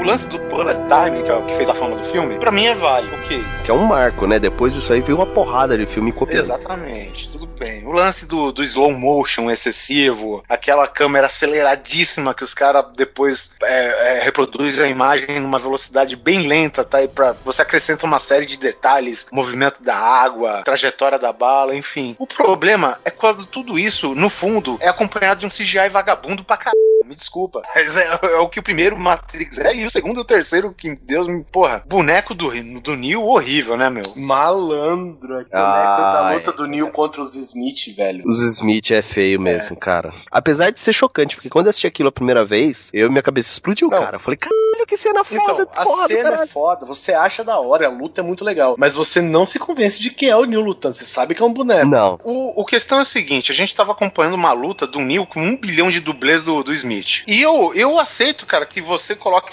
dublês que não são exatamente parecidos, porque afinal, cara, tudo tem um limite. Mas assim, tem cenas, cara, que tá numa cena de ação homérica e de repente ela intercala com uma cena CGI horrível, entendeu? E tipo, pra mim fica aquele gap pra mim, porque eu não considero aquilo Uhum. pertencente à cena, você me desculpa. Pra falar a verdade, a única vez que, eu- que eu achei legal o Neo CGI, que ficou até meio bacana, não sei se foi por causa do excesso de movimento, foi quando ele crava a vara no chão, no bom sentido, e fica girando, dando chute em volta nos Smith, assim, a câmera vai girando junto com o Neo, entendeu? E, e, na verdade dá a impressão que o cenário em volta é que gira. Aquela parte tudo bem, me passou, cara, mas, cara, o resto do filme, o Neo voando é uma tristeza, cara, você me desculpa, velho. Apesar de que o primeiro filme Matrix eu acho um, um Ah, é filmaço filmaço, tá? filmaço. É o, que eu, é o que eu disse, é um filmaço com CG de um merda. CGI limitado, entendeu? Mesmo porque eles dão mais. a- a- qual que é o segredo do, do Matrix? A- além da história que é muito boa. Cara, você tem uma limitação de grana. Uma- o Matrix foi isso. Ele foi um. Assim, vamos fazer um filme com o final mais ou menos fechado, né? Se pá, a gente faz um- uma sequência e tal. Então eles fizeram, cara, com o. Assim, no intuito de, pô, vamos fazer é, meio low profile, né? Que os caras falam, gastar pouco e ter um resultado positivo. Que foi o que aconteceu, cara. Eles apagaram aquele CGI merda com o quê? Com luta, com coreografias de lutas impressionantes e outros recursos a mais que eles se utilizaram até do próprio roteiro pra apagar isso, cara. E tu vê, cara, algum CGI, cara, pô, tem cenas lá que o CGI, cara, o do, do Sentinelas, por exemplo, cara, principalmente eles tentando entrar na, na Bocodonosor lá, que elas estão rasgando a lataria, porra, meu, puro desenho animado, meu. Uhum. Ficou chato pra caceta. Mas assim, É. é a diferença. A gente tá falando do primeiro Matrix, por exemplo, que tem efeitos limitados, né? Mas que são muito bons e muito bem feitos. E em compensação, a gente tá falando do 2 e do 3 que tem efeitos ruins. É, o 2 o dois realmente tem, é ruim. O 3. O, o 3 é, é que nem eu disse, eu, eu acho o filme muito, assim, a estética dele, a plasticidade da coisa é muito bonito. Não, então, aqueles mechas no final, lá naquela luta, eu achei meio forçado mesmo. Eu É. Acho que eles quiseram. A movimentação, sabe? A física do, do, do CGI é meio, meio ridículo, meio. Ficou feio É, mesmo. que nem, mas- por exemplo, o mecha, o mecha do Alien é mais realista que aquele, por exemplo. Cara, é mesmo, velho. Aquele mecha é fudido. A, a empilhadeira, no caso. É, empilhadeira. É, isso, Por empilhadeira exemplo, é qual que é o problema? O problema não é o robô. O robô ele é bem feito, porque é muito mais fácil. Não mais fácil, mas assim, é, é muito mais crível você ter uma máquina 3D do que uma pessoa 3D.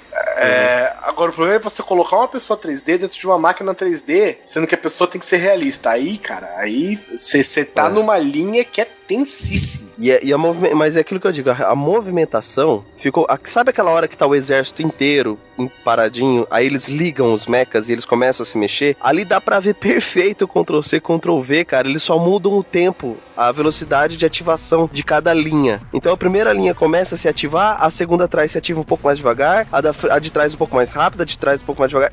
Cara, é isso. Na boa, né? Já existia naquela época a tecnologia de, de individualidade. Você vê Alexandre o Grande, sabe aquele filme do Alexandre o Grande que, que é com o Colin Farrell? Sim. Aquele filme lá foi um dos primeiros que fizeram a tecnologia onde cada homenzinho lá embaixo tem uma movimentação diferente. Que isso começou no Senhor dos Anéis, na verdade, a primeira ideia, e que foi se expandindo. E, porra, no Matrix os caras nem se preocuparam, cara. Foi Ctrl C, Ctrl V no filme 3, sabe? Você dá pra ver perfeito. Só mudaram o tempo. Mas não é, não é nem próximo à época de, de lançamento de um filme do outro. Do Alexandre? É, Ah, acho que é, hein? Acho, Acho que uns que- dois, três anos só a diferença, hein? Então, no máximo. mas em dois, três anos você tem aí milhões de coisas. Você, em dois, três anos você tem aí uma guerra sem penicilina e outra com penicilina. ah, tá bom.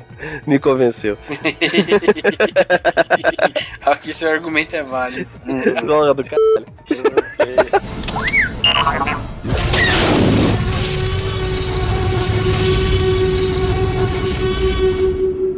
Bom, outro filme que eu gosto pra caralho desse filme, mas ele é acompanhado de muito eh, efeito visual CGI merda, é o Dark City, né? O Cidade das Sombras. Com eu acho Kiefer Sutherland. Kiefer Sutherland, nosso eterno Jack Bauer. E aquele vesgo lá. Possível e, e, cara, não, é- a história do filme, cara, é muito foda, né, cara? A, a humanidade ser simplesmente um experimento científico de uma raça alienígena, cara. Toma um spoiler, né? Mas tudo bem. Assim, pelo fato de ser um filme de ficção, ele obviamente tem que acompanhar muito o efeito CGI, principalmente quando se passa, né, dos anos 90, é obrigatório você ter a sua ceninha CGI. E realmente o, o filme é mais ou menos um, um prequel do que seria um Matrix, né, cara? Do cara que consegue se libertar das amarras, do, do cativeiro. No caso, o Neil foi das máquinas, ele foi da raça alienígena, né? O personagem lá, o John. E assim, é, é aquele efeito, né, de, de, de guerra mental, aque- aquele, aquele que o ar fica turvo, né? E basicamente o filme é isso. Né, um Dragon Ball sem esferas de energia. Nossa, você falou em Dragon Ball, agora me deu até tristeza, velho. Não, não vou nem falar, nem falar, não, mano. O roteiro e o visual eles se complementam um no outro, entendeu? A partir só do visual o filme peca demais, mas é, não é exigência que seja perfeito para esse filme.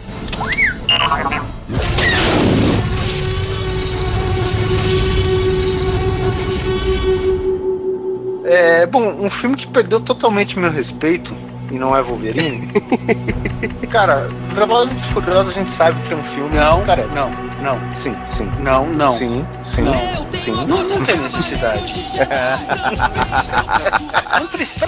Que eu quero Velozes e Furiosos 2. Eu quero falar muito desse filme.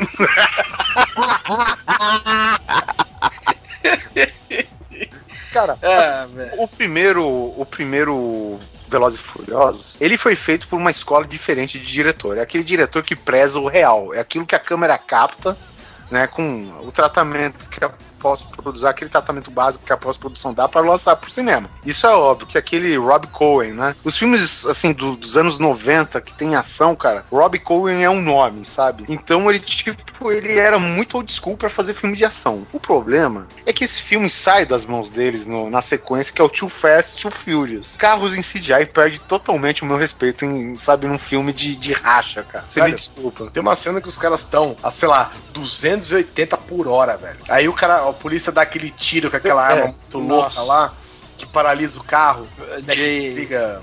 PMS é, lá. é, é, EMP lá. EMP. que, que paralisa toda a parte elétrica do carro, tá? o carro para. Mas, cara, sem brincadeira, o carro tá uns 300 km por hora e ele para em 3 metros, velho. Sabe, ele vai. Ah, tum. Não, velho, aí não, peraí, cara. É muito bom. É que o bagulho travava ele no chão, entendeu? Tipo, Não, mas Ah, se você é- travasse esse carro no chão, ele capotava umas 190 vezes antes de parar. o bagulho é tenso e E sombrio. não parava, né? Ou pessoas sendo projetadas pra fora do para-brisa, mesmo Nossa. com segurança. Fácil, fácil. Arrancava o ca- ca- carcaça do carro inteira fora. E o banco. Agora não, não tem condição, velho. Você vê os carros lá, fum, fum, fum, acelerando o maior pau, velho. A hora que você vê por fora que são os carros de verdade, você vê que eles estão tipo a 40 por hora, velho. Não, não tem condição. Nossa, cara, e você sabe o que eu acho mais forçado ainda, Guizão? É aquela parte que os caras dão uma desfocada no carro e dão muito mais desfocada no fundo. Que eles fazem, tipo, alguma coisa girando no fundo pra dar a impressão que o carro tá indo muito rápido. Uhum. Sabe? E essa técnica, cara, puta, só que eles fazem hoje com CGI, entendeu? Então, basicamente, é o carro sendo chacoalhado uns dois mané, por, por cima, assim, por- na frente de uma tela verde e acabou, cara, sabe? A franquia do Vin Diesel, que ia começar bem, acabou logo aí, né, velho? É, tanto que no filme 2 ele não tá, né? Mas, mas voltou, tá bom. Agora ficou top. Agora tem um tanque de guerra no 6. Um tanque de guerra que, se vocês assistirem o trailer, ele anda na mesma velocidade dos carros.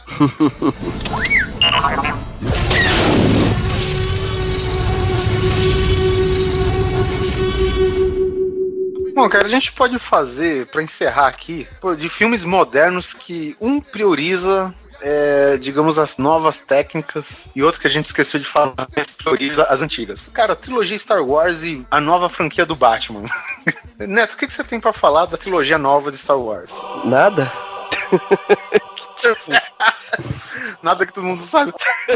É assim, cara, eu sou tão fã de Star Wars que eu defendo com unhas e dentes. Tem, tem partes boas, por exemplo, a luta do Qui-Gon com, com o Darth Maul, beleza, legal. A luta do Anakin com Obi-Wan no, no final do 3. Tá, beleza, acabou. Umas cenas de nave e acabou, cara.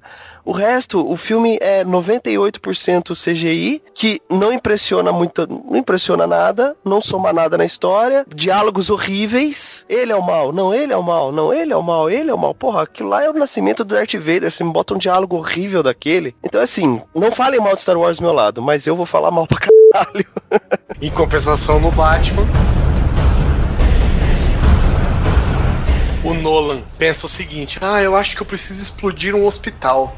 Aí o cara chega pra ele e fala assim: Ah, senhor Nolan, eu tenho um plugin novo aqui no After Effects, acho que a gente pode usar. Não, não, não, acho que é melhor a gente construir um hospital explodindo.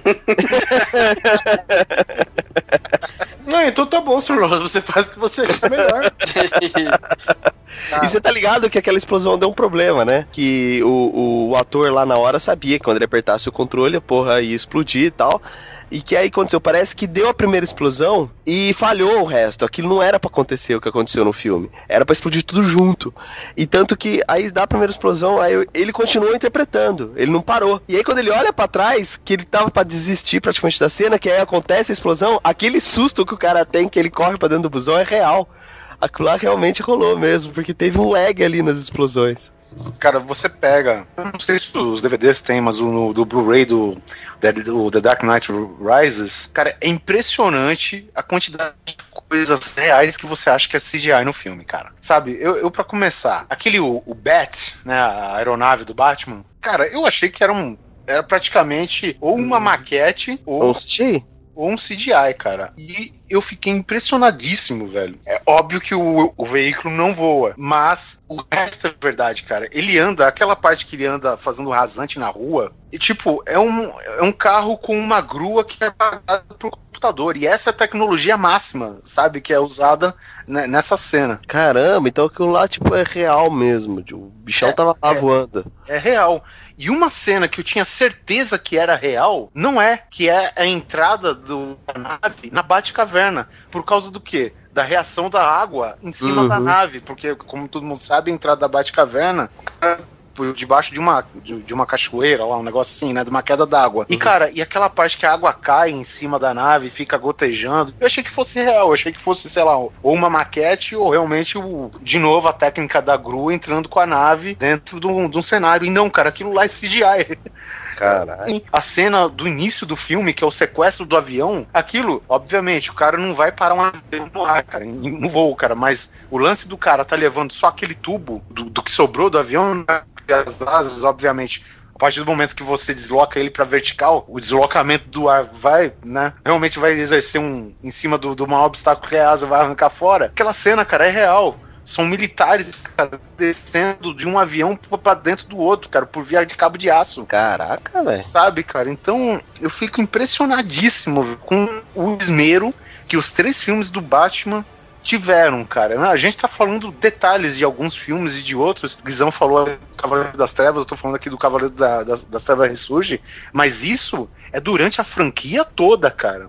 Sabe? E só o fato do cara ter construído o Tumblr e ser um, um, um veículo funcional que faz todas aquelas manobras, sabe? E é incrível, né? Dá pra acreditar naquilo. Exatamente, cara. Bom, e aí a gente vai pro, pra outro lado, né, cara? Star Wars. Eu tava olhando, cara, é, esses dias, aquele.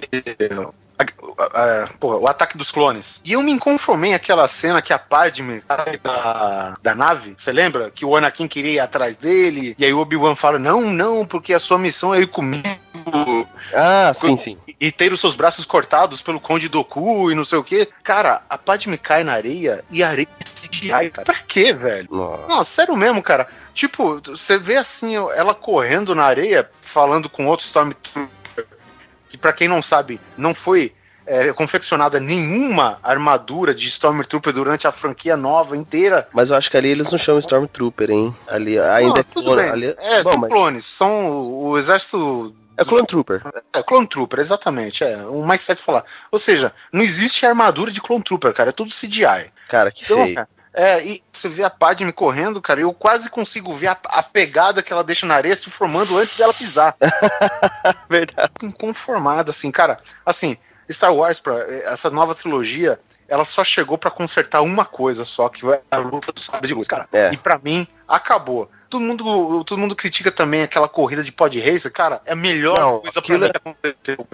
Não, não tem mais nada que presta aí, cara. Lutas de sabre de luz e corrida de pod racer, velho. Acabou. Porque o, o George Lucas tem uma filosofia ridícula, tinha, né? Porque agora não manda mais nada lá. Que o, o Star Wars, eu até dou razão pra ele, que tem que ser censura livre. O Star Wars, ele é um filme infantil. Se você parar pra analisar, ele tem muitos elementos infantis e ele foca esse público, porque é ali que ele vai ganhar dinheiro também, né? Com brinquedo, com jogos, com essas coisas. Então, o Star Wars, ele tem essa pegada infantil, trazendo uma história mais séria pros adultos que, que, que entendem, a- a- que querem entender aquilo que tá ali, né? Star Wars é, é um clássico do cinema, não tem como discutir isso. Pra concluir, quando ele fez a trilogia nova, ele simplesmente falou assim: Não, eu acho que eu consigo fazer tudo isso com fundo verde. E foi aí que ele errou, cara. Foi, não, não é assim, cara. Tá lá o fundo verde pra te ajudar. Então o que que aconteceu? Era pra ele fazer um negócio super. Porra, aquela luta dos, dos Jedi contra os insetos em Geonosis no filme 2. Que eles cercam eles, tipo, num estádio, né? Numa arena. Fa- falando Cara- em fazer criaturas iguais, né? É, exato. Cara, eu nunca vi um Jedi lutar tão mal na minha vida quanto aqueles caras. Pior que aquilo, só aqueles que morreram na mão do, do Lord Sidious no episódio 3. Que o cara morre tipo filme da década de 30, sabe? Levantando a mãozinha pra cima e caindo de lado. Cara, que porra é aquela, velho? Então, que, que ele tentou manter uma pegada, entre aspas, censura livre, e ele cagou no próprio universo, velho. Hum, desculpa, mas é, eu gosto muito dos filmes, defendo. Não Eu, é desculpa, velho. ah, mas, ah, cara, chateado. eu fico triste. que- Acabou. Acabou. Agora eu vou Ou não, torcer. vai começar de novo. Agora vamos torcer com o episódio 7. E, cara, episódio 7, Disney, eu sei que vocês nunca vão me ouvir, mas tá escrito, tá? Não inventa moda. Já tá escrito. É só fazer o que tá escrito. Que é bom pra caralho. Fica a dica. É. E pra finalizar, só vou deixar uma menção honrosa aqui, que a gente também não colocou na pauta, mas do CGI Top, cara, Star Trek novo, Puta que pariu. tá, Que é assim que tinha que ser o Star Wars. Não, peraí. tá dando Simão. tapa na cara de todo filme de ficção aí, velho. Bom, enfim, esse foi mais um grande coisa gigantesco, pelo que parece. pelo menos na gravação aqui. Vou chutar aqui pelo menos duas horas, hein, galera. É, foi A gente, a gente torce pra que tenha gravado tudo. é o nosso primeiro, é o nosso primeiro podcast em CGI. Inclusive, eu tô dormindo nesse momento. Eu tô inserido aqui CGI. Isso é magia da edição. A gente quer agradecer muito ao Felipe Carneiro pela presença. Infelizmente ele teve problemas de conexão. Foi um CGI do Jorge Lucas. Infelizmente ele não pôde permanecer conosco. Guizão, cante nossos contatos aí, por favor. www.facebook.com barra grande coisa, twitter.com barra grande coisa underline e youtube.com barra grande coisa TV. Esse é o meu garanto. O, o, o Guizão ele tá vendo no teleprompt. Ele tá tão automático, tá melhor do que aquelas tiazinha TechPix. É, tu, tu sabe aqueles políticos que tá falando, cara, você vê que o olho dele tá indo pra direita assim. Assim, ó, não, é assim, ó, pera aí, deixa eu falar como é que é. Assim, ó. É. E é lógico que tá no fundo verde também. É. Acesse www.facebook.com barra grande coisa, twitter.com barra grande coisa underline e www.facebook.com barra grande coisa TV. Partido do GC. E o e-mail? contato.grandecoisa.gmail.com ou contato.grandecoisa.com.br É isso, é isso, meu garoto. Tá- Tem, tem música hoje? Alguém pede música ou não? Ah, eu, eu poderia pedir uma música. Mas, mas, ó, música, hein? Eu descobri que o, o Redfield lá do Metallica é fã de Pokémon. Hatfield. hum. Que ele faz. Como que é a música lá? Gimme Fa, Gimme Fa. Gimme- Charizard. Gimme É. da Charizard. Isso aí, Game Feel, Game Fire, Game Double Charizard. Então, eu quero essa música. Tá bom, muito bem encerrado, Susi. Vou, eu vou te dar os parabéns hoje. É a próxima abertura de Pokémon. Ah! Bom, beleza, gente. Então, até a próxima quinzena.